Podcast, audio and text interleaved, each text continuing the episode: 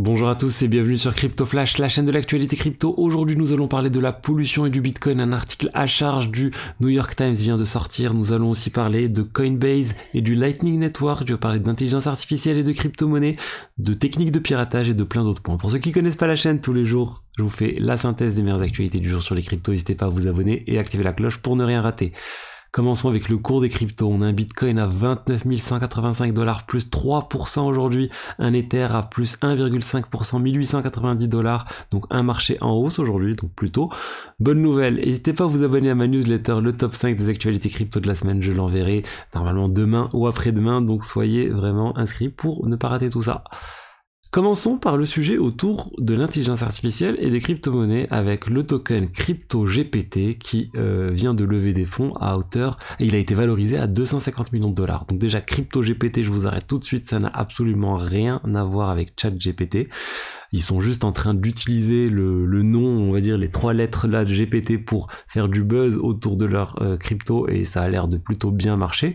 Et concrètement, c'est quoi Crypto GPT D'un point de vue technique, c'est une solution de niveau 2, donc euh, qui permet de, de, réaliser des transactions sur ce réseau. Et en euh, l'idée, c'est d'essayer de monétiser les actions des utilisateurs. On va dire il y a de la data qui va être générée par l'utilisation des utilisateurs sur cette solution de niveau 2, et ensuite cette data pourrait être revendue à des projets euh, d'intelligence artificielle qui ont besoin de cette data pour s'entraîner par exemple.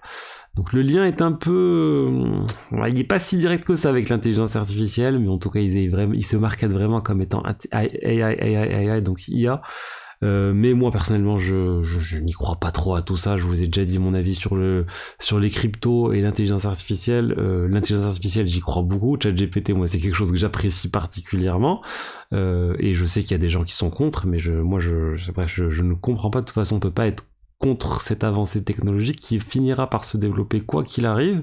Si ça se fait pas dans les pays, euh, dans les pays euh, en Europe ou autre, bah ça se fera clairement dans d'autres pays où il y a moins de, où il y a moins de personnes pour euh, interdire ce type de choses. Enfin, ChatGPT interdit en Italie, je, enfin, c'est, complètement ridicule. Tout le monde a des VPN, peut pas passer le, truc et puis, et puis voilà. Bon, en revenant juste au crypto GPT et euh, la valorisation de 250 millions de dollars, faut savoir que l'investisseur en question, euh, il a mis 10 millions de dollars sur la table, mais euh, la subtilité, c'est qu'il a pas mis ça d'un coup. Il va verser 420, il a, il verse petit à petit en fait sur un an la somme. Donc il a pas non plus donné un million d'un coup, mais c'est lié au, vesting du token, donc au fait que le token soit libéré petit à petit. Enfin bon, voilà, je vous ai donné mon avis sur ce token là. Et maintenant, parlons de Coinbase. Coinbase avec le président Brian Armstrong qui vient de dire qu'il compte s'intégrer au Lightning Network. Donc Lightning Network, la solution de niveau 2 sur le Bitcoin qui permet de réaliser des paiements vraiment pas chers euh, qui au final ben, sont stockés euh, sur, enfin, qui reposent sur le Bitcoin. Euh, il a dit, écoutez, moi, euh, on intégrera Lightning Network. Il y a eu un critique qui lui a dit, mais pourquoi tu n'as jamais tweeté sur Lightning Network, etc. Il a dit, écoutez, moi, c'est juste que mes tweets s'autodétruisent au bout de quelques mois, mais euh, Lightning Network, j'aime beaucoup. Donc, une bonne chose pour Lightning Network, il manque vraiment cette intégration sur plein d'exchanges. Il faut que ça soit sur le plus d'exchanges possible pour que ça soit massivement adopté, et pour l'instant, c'est pas le cas. MetaMask vient de faire une mise à jour qui devrait permettre de se protéger d'une attaque euh, assez sournoise qui, euh, qui, a lieu maintenant depuis quelques mois, où euh, les personnes en fait envoient depuis votre adresse, ils arrivent à envoyer depuis votre adresse un transfert de token ERC20 d'un montant de zéro. En fait, vu qu'il y a zéro token qui sont transférés, selon euh, Ethereum et selon le mode de fonctionnement, n'importe qui peut envoyer bah, zéro token depuis votre adresse vers n'importe quelle adresse parce qu'au final, ben, il n'y a rien qui change en termes de transaction. Euh, il n'y a, aucun token qui est euh, volé ou qui disparaît, c'est juste de, l'affichage. Donc Etherscan affichait jusqu'à maintenant ce type de transaction là et il y a plusieurs personnes en fait qui ne faisaient pas attention et qui copiaient les adresses de ces transactions, de ces zéro value il les copiait pour ensuite leur envoyer de l'argent euh, parce qu'en fait le hacker ce qu'il faisait comme technique c'est qu'il copiait une transaction réelle qui avait été effectuée par la personne.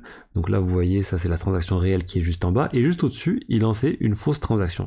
Une fausse transaction avec le montant je vous ai dit d'un montant zéro et vers une adresse de destination qui ressemble à l'adresse initiale à laquelle la personne a envoyé de l'argent où il y a juste les caractères du milieu qui changent mais le début et la fin sont les mêmes.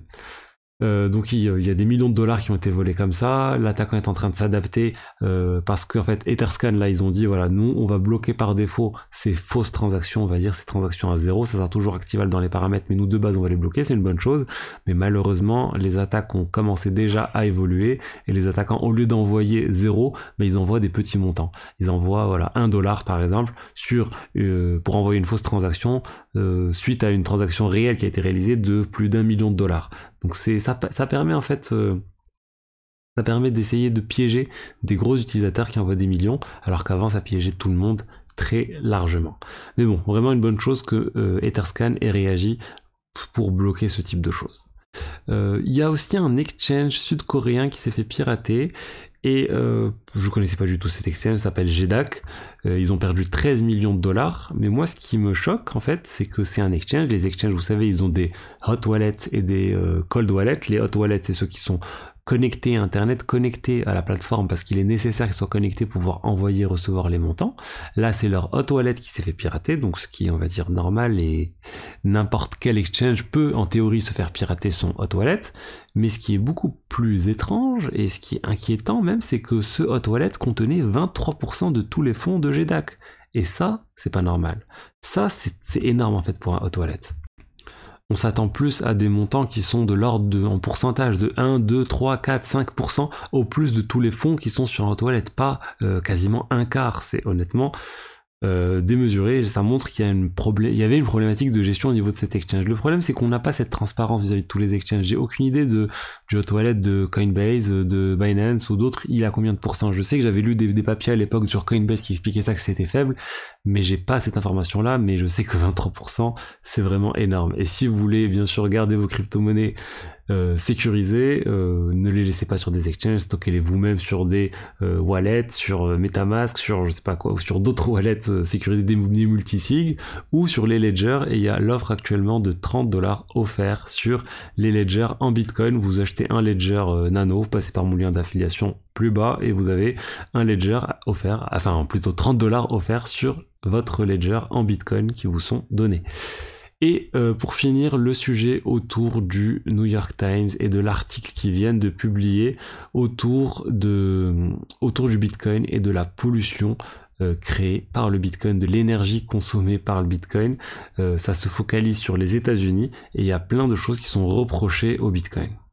En fait, c'est principalement focalisé autour du fait que les fermes de minage de Bitcoin aux États-Unis consomment énormément d'électricité et de manière assez démesurée par rapport, euh, par exemple, ils prennent les, les des dizaines de milliers d'habitations aux alentours d'une mine et d'une ferme de minage et ils disent bah ça consomme euh, ça consomme moins potentiellement que toute la ferme de minage et autour du fait que ça a un impact réel sur les, euh, les, les Américains. Parce que en consommant autant d'énergie et eh ben ça fait augmenter la facture électrique euh, de, l'américain moyen. Ils ont fait un calcul au Texas euh, jusqu'à 5% de hausse euh, causée par les fermes de minage. Et aussi, les, les fermes de minage sont payées certaines fois pour éteindre totalement leur équipement en cas de forte demande sur, bah, sur le courant, sur l'électricité.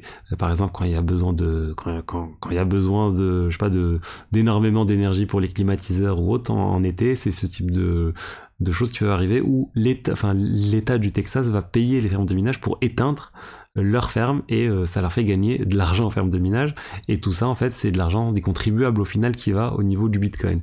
D'autres choses sont reprochées comme quoi en fait l'écrasante majorité selon leurs calculs, leurs estimations qui sont euh, qui sont d'ailleurs euh, pas correctes selon les les, les, personnes qui soutiennent le Bitcoin, mais ils disent selon leur estimation que la majorité des, euh, de la de l'énergie utilisée pour miner du Bitcoin, c'est de l'énergie fossile, issue de l'énergie fossile et pas de l'énergie renouvelable. Ils ont fait ils ont, ils ont fait des statistiques et euh, voilà plein d'études. Enfin l'article il est vraiment long, mais ce qu'il faut retenir c'est voilà le Bitcoin pollue. Le, enfin selon je suis pas en train de dire que je pense ça, mais le Bitcoin pollue, le Bitcoin consomme trop d'énergie, c'est un impact sur les Américains, ça fait augmenter la facture électrique et, euh, et euh, voilà, et c'est pas bien pour, euh, pour synthétiser le sujet. Donc bon, c'est toujours compliqué de, de, nier le fait que le Bitcoin consomme de l'énergie. Après, c'est juste qu'il faut remettre ça dans un contexte plus large. Ça consomme de l'énergie, oui, mais par rapport à quoi? Il faut comparer des industries comparables. Euh, combien ça consomme par rapport à toute euh, l'industrie, je sais pas, à toute l'industrie bancaire, si on prend en compte de bout en bout tout ce qui est nécessaire pour faire fonctionner une banque et tout le système financier. il y a plein de choses et c'est toujours délicat. Mais après, oui, il faut pas non plus nier, dire non, ça consomme, ça consomme rien. Non, ça, ça consomme quand même beaucoup. Et c'est pour ça aussi que l'argument marketing de l'Ether quand ils sont passés en proof of stake, c'était de dire, bah nous, on consomme quasiment plus rien, avec une baisse de plus de 99% de leur consommation. Et ça, c'est un avantage. Même si c'est juste un avantage marketing, ça reste un avantage marketing majeur de l'Ether maintenant par rapport au Bitcoin. Bitcoin risque d'avoir un certain nombre de réglementations qui risquent de sortir pour limiter le minage du Bitcoin, et l'Ether ne va pas subir ce type de choses. Mais pour moi, c'est aussi ce qui fait sa force le Bitcoin, qu'on reste sur du proof of work, qu'on connaît sa sécurité, on connaît sa robustesse, on connaît même les problématiques liées, mais euh, on sait que ça marche, que c'est stable et que ça va pas disparaître du jour au lendemain. Et on espère de toute façon qu'il y aura toujours des pays où on pourra miner du Bitcoin. Donc voilà ce que j'avais à vous dire aujourd'hui sur les actualités crypto. J'espère que le contenu vous a plu. Si c'est le cas, n'hésitez pas à liker, commenter, vous abonner. Et je vous dis à demain pour la suite. Au revoir.